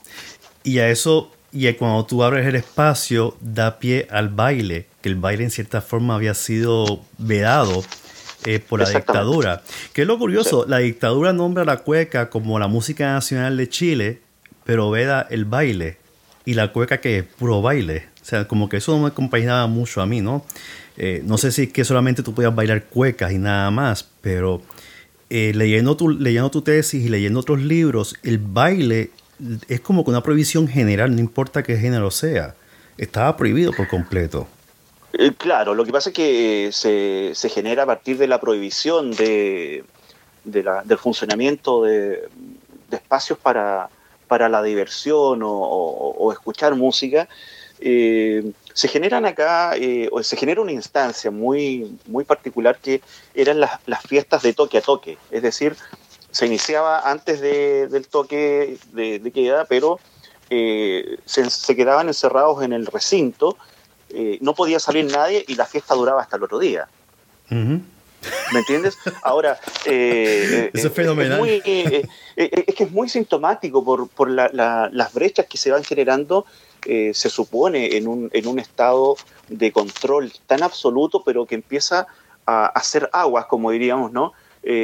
por espacios absolutamente controlables, pero que ellos no pudieron controlar, que es la música bailable. Ahora, durante la dictadura uno eh, la música que fue eh, que tuvo mucho eh, mucha repercusión y que yo creo que mm, involuntariamente fue muy funcional a, la dictadura precisamente era la música la, cumbia la, cumbia, chilena, estaba, estaba teniendo un auge muy importante y precisamente fue muy funcional porque las letras, los textos que, que, acompañan al ritmo de la cumbia son eh, picarescos, qué sé yo, son divertidos, son amorosos, pero no, no representan ningún peligro, ninguna cosa panfletaria, ¿no? Eh, y, cuando surgen estas tres figuras que te menciono yo, eh, lo hacen, pero desde, desde la reflexión. Flusita Motúa es un tipo tremendamente cuestionador del poder y se instala frente al poder desde lo performativo, eh, desde una eh, característica vocal que está reñida, ¿verdad?, con, lo que uno estaba acostumbrado a escuchar, eh, con unas letras que nadie sabe muy bien qué quiere decir, a pesar de que es muy evidente que está cuestionando el, el statu quo. Fernando Viergo tiene una, una lírica maravillosa, existencialista, intimista, eh, y, llega a, funcionar como, como ídolo, como estrella de la canción, como te decía recién, y con eso hace funcionar la máquina nuevamente. Salo Reyes, eh, desde la música romántica eh, más proscrita que había sido, que, se conoce acá en, Chile como la canción Cebolla, ¿no? Que no es la canción romántica con el verso bien escrito, bien cuidado, sino que es la cosa así como bien desgarrada, bien, bien en carne viva. y que eh, mira también, mira, mira a los grupos eh, exitosos de la, de la canción eh, romántica de los años 70, puntualmente Los Galos, Los Cristales, Los Golpes y sobre todo Ángeles Negros, su, gran ídolo es Germain de la Fuente. Y se instala nuevamente y empiezan, fíjate, desde este consumo masivo, nuevamente se empiezan a escuchar ídolos de la canción chilena en las radios. Y eso es tremendamente revolucionario porque nuevamente hay, eh, está la construcción de este, de este nosotros que te digo yo, ¿no? De, eh, no es solamente la dictadura instalando a tal o cual artista y un público pasivo, sino que hay, ahora hay gente, hay un público que quiere ir a ver a, su, a sus cantantes favoritos. Sí, que es la forma, que que en cierta forma es como tú estás, o sea, tu, tu, base está erosionada, nunca fue firme. Y poco a poco se están desmoronando los castillos, ¿no? Exactamente. en tu investigación tú traes como último punto musical el thrash metal, eh, que es como que la rebeldía, yo lo, yo lo veo como el punk británico, que cuestiona todo, cuestiona el status quo, cuestiona el gobierno, se cuestiona a sí mismo. Pero veo que el thrash metal chileno es muy distinto al punk, que tanto es así que no quiere pertenecer a nadie ni a sí mismo. Y nuevamente, que trae el thrash metal, la guitarra distorsionada. Y ya cuando leí esa parte de tu tesis, yo veía el, el, sistema gubernamental de Pinochet completamente debilitado tanto como la supuesta inestabilidad de él para caminar cuando regresó de, Inglaterra, ¿no? Sí, es muy eh, metafórico eso, sí, sí. Pero lo veía, veía que el thrash metal era como que les tocaba final, como un torero cuando le tocaba final al toro, lo veía así, que era, ya estás, en, estás de rodillas, es para darte la estocada y eliminarte del todo musicalmente. ¿Cuán fuerte y, y cuánto tiempo duró el thrash metal en Chile? A ver, eh, el trash, primero, eh, digamos que yo estoy eh, absolutamente de acuerdo contigo cuando lo, lo, graficas no como la estocada final, porque por el lenguaje que utiliza, por la forma en que utiliza ese lenguaje, ¿verdad? que es muy agresivo, es muy potente, es, es un tanque que avanza hacia ti y que si no te apartas, te pasa por encima generó lo que se llama una tribu urbana, tremendamente leal y tremendamente eh, funcional a ese estilo, porque además eh, generaba su propia eh, forma de producción musical. Es decir, ellos grababan, distribuían, promocionaban sus recitales, entonces era una, gran, una gran cantidad de, de jóvenes Ojo con esto, la dictadura empieza a hacer agua precisamente por el segmento juventud. Son ellos los que salen a las calles, ¿no? Entonces el, el, trash tiene esa, perdona, esa, esa lírica, esa fuerza en la música, esa cosa así como bien machacante, ¿no? tú lo acabas de decir, la guitarra distorsionada, pero no solamente era una guitarra distorsionada, sino que además eran guitarras afinadas eh, un tono eh, más bajo, entonces eso también te da una sonoridad eh, muy, muy particular y muy potente. Y eso se extiende desde el año aproximadamente de, los inicios del año 80 hasta con fuerza hasta el año 90, 91. Y aquí hay una, hay una inflexión, un punto de inflexión, porque se supone que a partir, y digo se supone, ojo, remarco eso, eh, se supone que con la llegada de la democracia eh, o la vuelta de la democracia, eh, Pinochet ya no iba a existir. El, gran, ¿verdad? El, gran objetivo, el gran enemigo para, el trash era básicamente Pinochet y lo que él representaba, ¿verdad? todo lo que era la, represión y, con, con, todos sus matices. pero después ya no estaba Pinochet en el poder, no estaba visible eh, y bueno, todos sabemos que hoy día Pinochet está más presente que nunca, ¿no? En este país. Sí, eh, por desgracia, a través de los eh, carabineros, sí. Y quizás precisamente por eso es que de hace un, tiempo a esta parte, digamos, cinco o seis años, que la movida trash nuevamente está teniendo una, una presencia escénica muy potente. Muy potente, pero en su primera etapa eh, de comienzo de los 80 hasta eh, iniciados los 90, de ahí como que se pierde un poco esta, eh, esta escena rockera bien extrema y reaparece hace unos 6, 7 años. En ese aspecto, en esa transición, ya Pinochet casi, casi, no del todo, fuera del panorama, que es cuando regresa Patricio Aylwin en el, creo que fue en el 90. sí. ¿Cómo, ¿Cómo la discografía chilena despunta? Si es que despunta o mantiene el mismo nivel, la misma línea recta en producción discográfica. Eh, bueno, mira, el, el, trash es una es una muy buena representación de lo que eh, iba a pasar con todos los, los demás estilos musicales. Porque se instala definitivamente el, modelo, el modelo de la autogestión en la producción discográfica. Eh, para todos es sabido que los, las multinacionales, los sellos grabadores, se quedaban con prácticamente todo la ganancia, ¿no? el porcentaje de, las ventas de los discos. y que los músicos, y que los músicos en general ganaban, claro, eso en todas partes. En general los músicos ganaban por las presentaciones, ¿no? y, pero ¿qué es lo que estaba faltando? ¿Qué estaba faltando para que definitivamente el negocio quedara en manos de los músicos. Eh, los recursos tecnológicos y ya a partir de, la instalación definitiva del, formato digital, digital digo, eh, eso se produce. Los músicos se dan cuenta que pueden empezar a grabar eh, y a lograr buenos resultados con producciones independientes. Y además hay un, hay una, hay un cambio en el paradigma de, de lo que es el trabajo musical. Eh, finalmente se instala la idea de, en el músico de que es más importante no pertenecer a un sello, que era el objetivo primordial eh, previamente.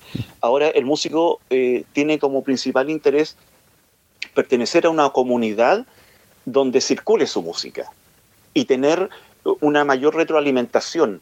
Y eso se logra evidentemente con el formato digital y obviamente con, eh, con el Internet.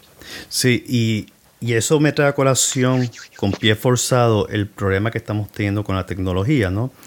Eh, y sí, tú tienes mucha razón. Vemos que muchos músicos están haciendo las operaciones verticales, todo ello lo hacen, las plataformas digitales se lo permiten, las redes sociales se lo permiten. Eh, y solamente lo que tienen que hacer es arrendar un espacio de grabación, un estudio de grabación y ahí generar su música y producirla yo mismo y distribuirla yo mismo y venderla yo mismo. Todo un trabajo de 24 horas, 7 días a la semana. ¿Dónde queda el músico de sesión? Porque a eso le vamos a sumar la tecnología en el cual tú no necesitas contratar a un guitarrista porque tú puedes generar la guitarra en una computadora o el sonido de una percusión en una computadora. ¿Dónde queda en todo este plano ese profesional de la música que es tan esencial?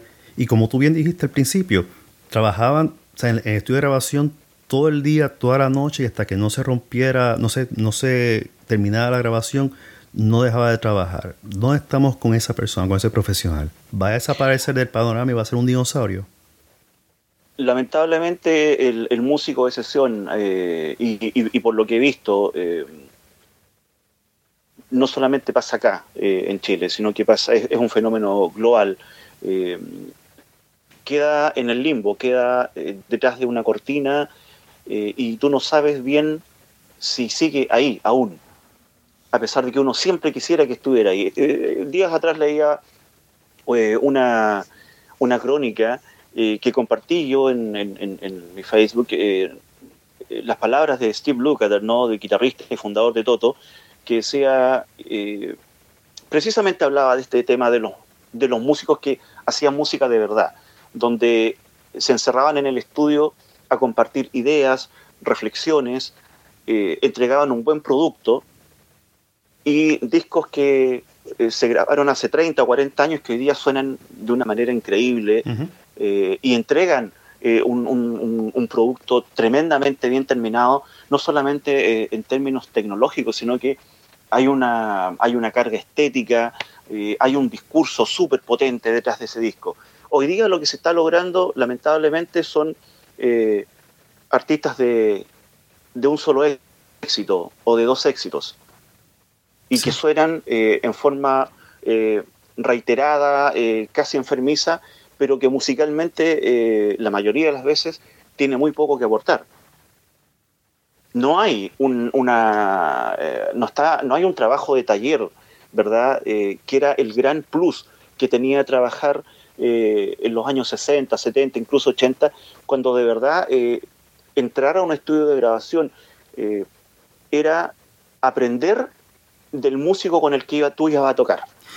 Tú traes un ejemplo en tu tesis en el caso de los solistas que se dedicaban solamente a cantar y traían una serie de músicos de sesiones para que lo acompañaran o la acompañaran. Y eso es un caso clásico, ¿no? Eh, y sí, eh, eh, como tú mismo señalas, el guitarrista de Toto lo dijo, porque eso era como una especie de edificio. Cuando tú tienes a los músicos de sesiones, tienen mejor, tienen un bagaje musical distinto al que tú tienes, una formación musical completa. Y te ayuda a, a, construir el cimiento de tu música. Y como tú dices, taller, los mismos Beatles tuvieron músicos de sesiones. Correcto. En varias de sus, pues. grabaciones, después de, después de salir Pepper Lonely, Heart Club Band, ellos tuvieron sus propios músicos de sesiones, eh, experimentaban. Los Rolling Stones tuvieron músicos de sesiones, incluso invitaban otros músicos de otras bandas para que tocaran con ellos. Sea, eso lo estamos, se está perdiendo y se está perdiendo gracias a la tecnología porque se están replicando o reproduciendo esos sonidos que son digitales, que no es lo mismo. Es como un sonido, para mí es un sonido hueco, no es un sonido armónico. Eh, y para mí lo digital no puede, es difícil producirlo. Eh, así que coincido contigo en ese aspecto. Ahora mismo está viendo en Estados Unidos el resurgir del vinilo. En Chile el vinilo desapareció con el cassette. ¿Está ocurriendo el mismo fenómeno en Chile con el vinilo? Sí, se está transformando, eh, bueno, ya se transformó en realidad en, en una moda, lamentablemente. Sí. en una colección. Sí, dime. ¿Es un objeto de colección? Eh, mira, eh, es que hay, dos cosas ahí. Eh, yo creo que hoy día la tecnología, si bien es cierto, te permite escuchar un, sonido pulcro, depurado, ¿verdad? Perfecto, digamos. pero yo me quedo con... no es con el scratch, ¿verdad? Del, del antiguo vinilo que sonaba cuando tú ponías el brazo, la aguja en, el vinilo y empezaba, ¿verdad? Eh, un, pequeño ruido previo a la música. Eh, sino que lo que tú escuchas ahí está grabado de una manera maravillosa. Eh, cuando tú recién decías, lo digital no lo puedo producir. bueno, Luis Torrejón, don Luis Torrejón en realidad, hablaba de la pérdida de armónicos en la música presentes en lo digital. Hay una pérdida de, espectros, de sonidos, de sonoridades eh, que en lo digital no tienen cabida porque es, todo perfecto. O sea, tú, lo puedes, tú puedes hacer un montón de cosas hoy día eh, desde lo digital, pero lo que no le vas a poner nunca a una producción grabada digitalmente eh, es el espíritu de la época. Sí. coincido contigo en ese aspecto. Y no solamente eso, el error que casi es no, se, no se percibe muy bien en el oído. Pero si lo pones en una gráfica eh, que registre o que, o que, o, que, recoja las ondas, tú la vas a ver ahí con los pics de la, de, la onda, ¿no? Y eso se pierde, se pierde y eso es parte del encanto, ¿no? La gente me dice que yo, yo que soy una persona que siempre está pensando en el pasado, pero es que, como tú dices, don, don Luis Torrejón lo dijo claramente, había una perfección en la grabación de la música.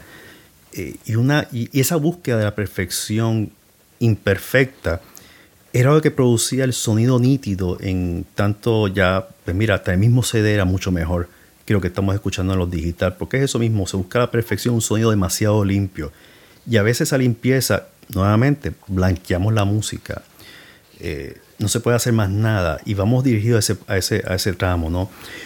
¿Cómo tú estás viendo la música actualmente en Chile? Con toda esta, con el efecto globalización, en que hay demasiadas influencias del exterior, que no digo que sean, que sean malas, pero muchas veces hay influencias que no son del todo eh, placenteras, por decir un término. Y no voy a mencionar el trap ni el reggaetón.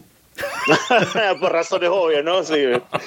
pero, em, pero vamos, cuando tú me dices un, un festival como Villa del Mar, que le da una gaviota de oro a Bad Bunny, eh, yo tengo dos cosas que pensar. Uno, o el premio lo compraron, o dos, o el gusto del público se ha mejorado porque el marketing de esta figura que es pasajera, porque obviamente va a ser pasajera, eh, puede más que la música con un sentido, con un simbolismo. Hasta un mismo bolero puede ser mucho mejor que Bad Bunny. o sea, musicalmente hablando. Sí, sí, mira, yo estoy eh, plenamente de acuerdo contigo y yo creo que me quedo con la segunda opción. Es decir, hay un trabajo eh, gigantesco de una gran maquinaria. Eh, de instalar eh, en, el mercado y en, la audición, básicamente en un público joven, eh, un producto desechable. Y eso eh, me retrotrae a lo que hablaba recién respecto de, las palabras de Steve Lukather, ¿no? un tremendo músico, que están, están entregando al gran público música que eh, en poco tiempo más no se va a escuchar, porque tiene, lamentablemente, tiene un, sistema de autodestrucción, porque esa música tiene, eh, tiene los días contados. Eh, te pongo como ejemplo un caso que tocamos en, recién en, nuestra conversación. Panal es un grupo que estaba conformado por eh, solamente sesionistas, con músicos que venían del de, eh, ámbito popular y, con eh, un músico docto con formación académica que había tocado en la Orquesta Sinfónica de Buenos Aires, como, el, como es el, caso del baterista Patricio Salazar. ¿Te fijas cuánto puede aprender o cuánto pudieron aprender sus compañeros de banda respecto de arreglos, respecto de perspectivas musicales, respecto de formas de arreglar un disco, de, arreglar una canción determinada. En este caso, el disco de Panal eh, era un recorrido, eh, creo que te lo comenté, el disco de Panal es un recorrido por el folclore latinoamericano en clave rock, en clave fusión. Sí. Entonces, ¿cómo te enfrentas a eso si tú no manejas un lenguaje musical eh, al menos, al menos básico? Para la persona que no sabe, muy difícil.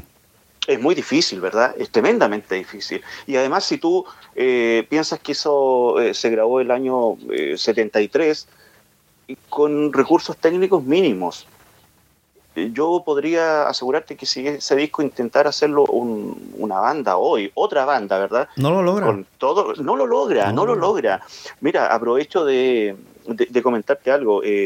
Eh, está en los próximos días eh, la publicación de una revista de investigación eh, de, mm, de, España, de, se llama precisamente Cuadernos de Etnomusicología, de la Sociedad Iberoamericana de Etnomusicología, y que tú conoces porque precisamente a raíz de esa, de esa publicación, ¿verdad? Nosotros nos empezamos a, contactar. Sí. Y esta, mm, en este número van eh, dos entrevistas mías, eh, una a, eh, a, Pepe Ureta, que es el fundador de Banal, hablando precisamente de, de, ese disco, de la concepción de ese disco, y la otra entrevista es a Fernando, a don Fernando Mateo, que grabó el primer disco en vivo en Chile, el año 1969, 1969 solamente con seis micrófonos. Wow. Yo, pregunto, ¿alguien, ¿alguien se atrevería a grabar un concierto en un teatro hoy, 2019, con seis micrófonos y que suene como suena ese disco? Nadie lo puede hacer. Porque dependemos, dependemos mucho de la tecnología y ese es el problema. Hemos perdido la creatividad y la organización mental de poder grabar tanto, bueno, el que haya estado en un estudio de grabación o que haya visto fotografías, el estudio de grabación tiene una mezcladora, una mesa de mezcladora tan y tan ancha, con tantos controles, que tú tenías que saber por obligación de sonido. Tenías que tener un curso básico de algo para poder manejar todo eso y para que salga un sonido claro. Hoy en día, tú tienes todo eh, a base de un botón sencillo que controla todo, no, no pasas trabajo es como una vez yo fui el año pasado a un concierto de la Orquesta de Balalaika de Washington DC a tomar fotografías y la tomé de la parte del sonido, estaban controlando el sonido. Y la consola era del 1971. Y yo le dije, ustedes tienen un clásico aquí, me dice, la van a cambiar por una digital. Y yo dije, ¿qué ustedes van a hacer con este? Me dice, la van a votar y nosotros estamos tristes de que nos pongan la digital porque la clásica nos permite hacer más y mejor sonido que la digital. La digital nos va a controlar a nosotros, no nosotros a ella. Exactamente. Y ahí yo me quedé como que... Exactamente. Me quedé como vamos a perder mucho sonido con lo digital. Y, nuevamente, por la perfección del sonido. O sea, yo me quedo con la consola del 71 como sonaba esa orquesta y no con la consola cuando la orquesta toque nuevamente este año que la tienen que tener puesta allí. Pero una belleza, porque era eso, o sea, e, e, es... Yo digo que la tecnología es buena, es una virtud, pero a la misma vez es un, es un veneno porque nos limita el poder de creación y de pensar y cómo crear y cómo mejorar las cosas.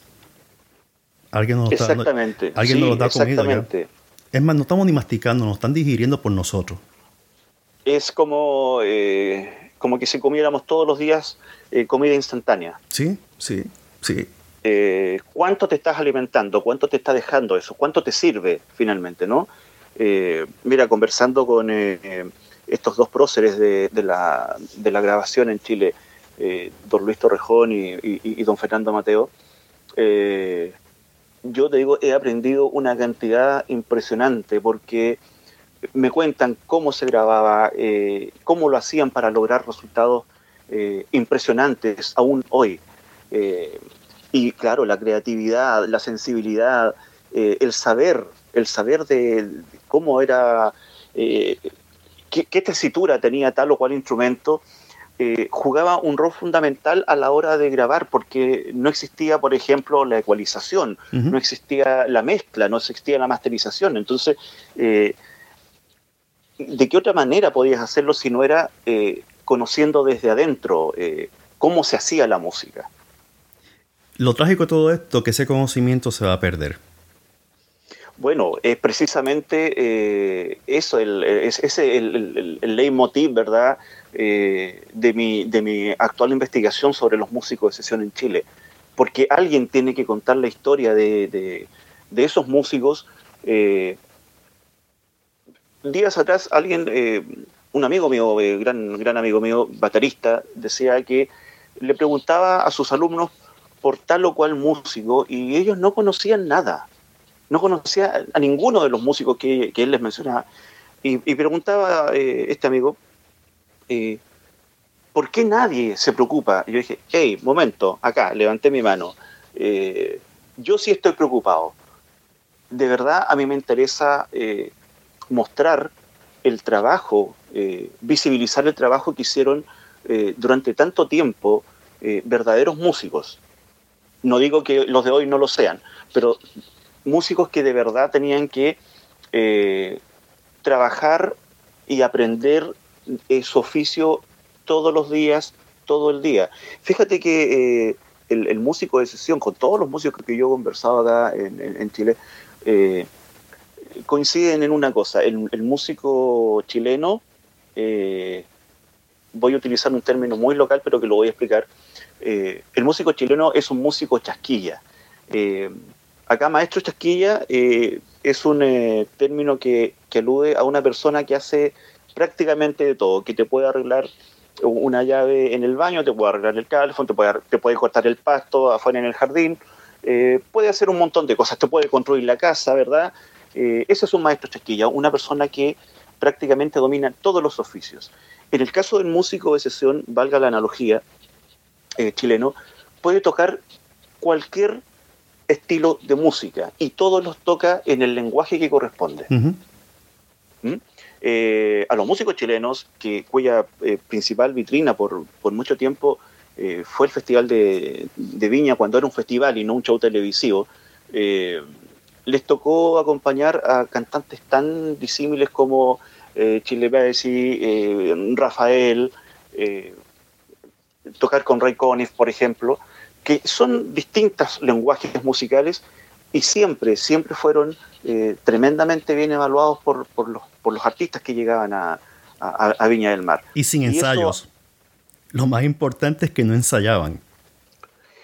Muchas veces a ellos les llegaba eh, la, partitura y tenían que aprenderlo en el, minuto. ¿Ah? Eh, y de hecho hay una, hay una anécdota muy, eh, muy representativa de lo que te estoy diciendo. una de las artistas más más profesionales, eh, el staff, digo, siendo que era una eh, cantante, eh, es cierto, muy popular, pero que era de una cantante de canciones populares italiana, que es Rafaela Guerra, eh, llegó previamente el, el, dossier, ¿verdad?, con, las partituras de su show y cada partitura eh, le daba al músico el espacio para dar vuelta a la página sin tener que dejar de tocar. Y eso lo tenían que asimilar eh, o un día antes o durante el día del ensayo del espectáculo. Eh, eso no, no habla del músico chileno de otra forma que no sea su, su oficio. El manejo de un oficio en el músico de sesión chileno es realmente impresionante y eso hoy eh, no está siendo visibilizado, está, como te digo, perdido como en el limbo detrás de una cortina. Sí, Me parece que eso es tremendamente injusto. Y lo es, y lo es, y da la casualidad que yo siempre he dicho que el músico de sesiones es un músico clandestino. Trabaja tras bastidores eh, y nadie se entera, nadie lo menciona. Eh, y en Estados Unidos hay una guitarrista, mujer, famosísima, que de los años 50 ella fue la músico de sesión de gente como Elvis Presley, los Beach Boys, o sea, agrupaciones grandes. Eh, y ahora es que se reconoce el... Y te estoy diciendo que ella tiene ya posiblemente 80 años y sigue tocando. Eh, sigue tocando en su casa, en su casa, no toca ya como músico de sesión, pero es una persona que dice, yo he tocado con tantas personas desde jazz, blues, eh, música romántica, todos los géneros, y ahí me decían, aquí tienes la canción, esta es la nota, vamos a tocarla, y ahí tenía que romper en frío con tocarlo. No tenía ensayo. Exacto. Y el único ensayo era cuando tenían que repetir nuevamente la toma porque salió mal, porque alguien cometió un error o no le gustó.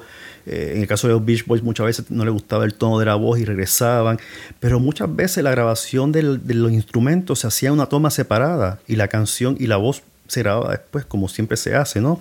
Eh, y ella decía que era una sola toma. Y el músico de sesión es un músico profesional que, como tú muy bien dices, te pueden brincar de un género a otro género de una, o sea, parpadeando el ojo, sin ningún problema.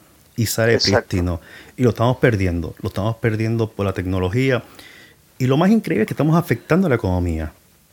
Porque en la medida que eliminamos a estas personas que producen, que, generan ingresos, no genera movimiento de la economía. Todo esto tiene un efecto eh, cíclico que a veces yo digo que la tecnología nos elimina la posibilidad de generar mayor economía. Eh, y no creo que la gente lo esté viendo. Solamente pensamos en el presente, cuánto vendemos de esto, cuánto vendemos de lo otro hoy. Pero no miramos en el más allá, no miramos en el eh, futuro. sí, tú tienes razón. Está todo demasiado regido por, por el tema de cuánto voy a ganar con esto. Eh, hoy las cortinas, por ejemplo, las cortinas musicales, ¿no? las entradas musicales de los programas de televisión eh, suenan increíbles, y, pero está hecho por una sola persona. Cuando ahí precisamente podría estar eh, una, una, banda fija, ¿no? tocando esa misma cortina. Pero eso, claro, significa pagarle un sueldo a los músicos y, y mantenerlo, ¿no? Pero claro, es más fácil, nos evitamos costos de producción y eh, le mandamos a, le, encargamos a un solo músico que haga la, esa cortina y, suena perfecta porque la limpiamos, qué sé yo, la afinamos, eh, que esa es otro gran, eh, otra gran aberración, ¿no? Los afinadores de voces. Ah. Entonces, cualquiera hoy día puede cantar maravillosamente y, de verdad eso, yo creo que la, gran diferencia de, la industria discográfica hoy eh, versus lo que pasaba hace 20 años eh, o hasta hace 20 años es que de verdad antes eh, si no tenías la pasta para meterte a, a, un estudio de grabación sencillamente no, no, no, lo podías hacer nomás. Hoy hasta resulta una humorada acá por lo menos en Chile hay, hay, varios ejemplos de, gente que se mete a un estudio de grabación a cantar eh, y claro, eh, se, corrige todos los problemas de afinación que tiene porque en vivo no cantan absolutamente nada, pero la idea es, eh, es sonar, es sonar en, ya sea en internet, en la radio, en la televisión, y, y están, de verdad están matando no el negocio, porque el negocio sigue, lo que están matando es la calidad artística que es inherente a una actividad, que es la música. Estamos dirigidos a la mediocridad. Y ahora que tú trajiste eso, me recuerda el año pasado en el Festival de Viña del Mar que Nicky Jam estaba cantando una de sus asquerosas canciones. no sé cuánta gente voy a perder con ese comentario, pero yo escuché eh, lo que él cantó ahí y no una revismante, sí. No cantó, o sea, estaba desafinado por completo y yo decía, ¿y estas personas están aplaudiendo a una persona desafinando el escenario en vivo? Yo era como que no lo puedo creer, no lo puedo creer.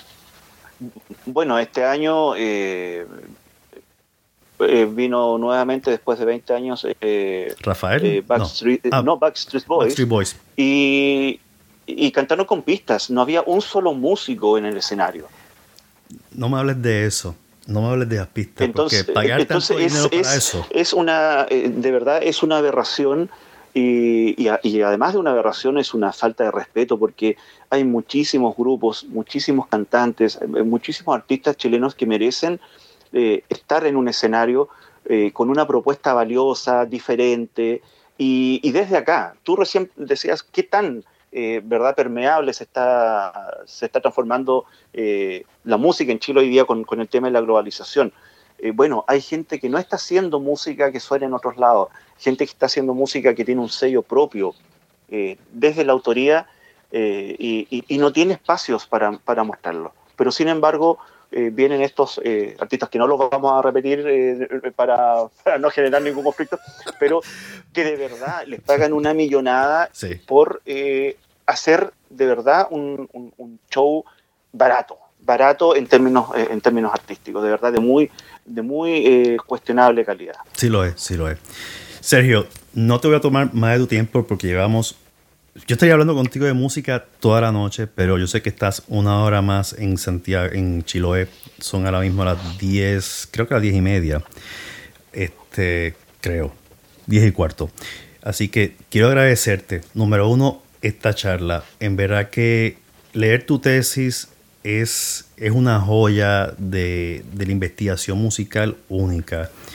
Eh, sencilla, mm, el lenguaje es, tan y tan limpio que es, vamos, es que entra fácilmente al sistema, por lo menos que le gusta leer, ¿no? Sobre música. Y, y en verdad que la disfruté grandemente como te dije al principio, si hubiese tenido en papel, yo la leí en la, en la, pantalla de la computadora, pero si hubiese tenido un papel en mano, tendría anotaciones subrayados, tendría tantos comentarios que ni se acaba. Voy a decir más, yo tengo al lado mío 12 eh, páginas de notas que hice. Wow. eso me está recordando a mi defensa, a la defensa que hice de mi tesis de grado, sí. Este, y de ahí es que salieron muchas de las preguntas que tenía. Eh, y tengo un montón más, pero si te hago todo lo que, si te pregunto y hablamos de todo lo que yo anoté, no terminamos nunca. Pero, en Pero hagamos una segunda, hagamos una segunda conversación, si no, vamos hay problema, yo feliz. Vamos a hacer la segunda cuando tú saques tu investigación de los músicos de sesiones, porque hay tanto material sobre eso. Y hay una preocupación legítima por eso mismo, una preocupación legítima de dónde van a terminar estos músicos y dónde va a terminar la calidad de música. O sea, la calidad de la música es importante. Y aquí en Estados Unidos eh, son más bien los músicos independientes los que están más preocupados de la música y la calidad de la música que los grandes conglomerados disqueros. Que lo que les importa, como dijimos, es cuánto dinero puedo generar hoy este artista cuánto me puede generar en X número de años y una vez lo queme, lo, lo desecho como, como bolsa de, basura y busco su sustituto, porque ese es el mercado como funciona. O sea, ya no existen los Bruce Springsteen de la vida, ni las Madonna de la vida, ni los Beatles, que, eran, que eran en cierta forma longevos y que siguen produciendo y vendiendo discos. Exactamente. estos, estos desaparecen. O sea, Nadie puede llegar al nivel de Violeta Parra. Violeta Parra se sigue mencionando. Estos Bad Bunny de la vida, Nicky Jam y toda esa gente pueden estar 10 años sonando, pero después de 10 años, ¿qué? ¿Dónde están ellos? No pueden dejar el legado musical que dejaron los grandes músicos eh, latinoamericanos. Tanto es así que, caramba, vamos, este, eh, Agustín Barrios Mangorés sigue sonando. Agustín Barrios Mangorés se murió cuando, en los años 50 o 40 o antes. Exactamente, sí, sí. Sigue sonando sigue hablando esa gente. Estas personas son aves de paso. Eh, no son fénix. Eh, nunca van a resurgir de las cenizas. Pero en verdad que estoy bien agradecido de tu tiempo. Eh, Y sí, va a haber una segunda parte cuando tú saques esa investigación de los músicos de sesiones, porque para mí es un tema, al igual que tú estás comprometido con, con ese tema de sacarlo de la penumbra, yo también estoy comprometido con mantener ese, esa profesión viva de alguna forma. Y, la, y si tiene que ser por las ondas del Internet, que lo sea, pero que sepan que estas personas necesitan de una exposición y de trabajo. Sí, por supuesto. Mira, yo finalmente no me queda nada más que agradecerte la posibilidad de, hablar, ¿no? De, primero, de, mi trabajo de investigación y segundo, en general, de la música, de la música popular, de la música que se está, y de la forma en cómo se está haciendo música acá en Chile. Eh, de verdad te lo agradezco porque es un espacio que incluso los investigadores, los, que estamos eh, eh, abocados a esto, es un espacio que no tenemos acá. Eh, a la gente acá en Chile no le importa, a los medios, digo, a los medios de comunicación, no le importa eh, lo que pueda estar haciendo tal o cual persona en el ámbito de la reflexión eh, musicológica. entonces uno tiene que proveerse, autoproveerse de, así como los músicos funcionan desde la autogestión, uno tiene que autogestionar también los espacios, ¿no? Para, para enseñar, para mostrar los resultados de las investigaciones. Es tremendamente importante para mí eh, dar a conocer eh, la voz, la voz de, todas estas personas con las que yo estoy hablando, porque están vivas. Entonces, eh, ellos son los protagonistas, ellos tienen que contar la historia. Yo solamente soy un, interlocutor.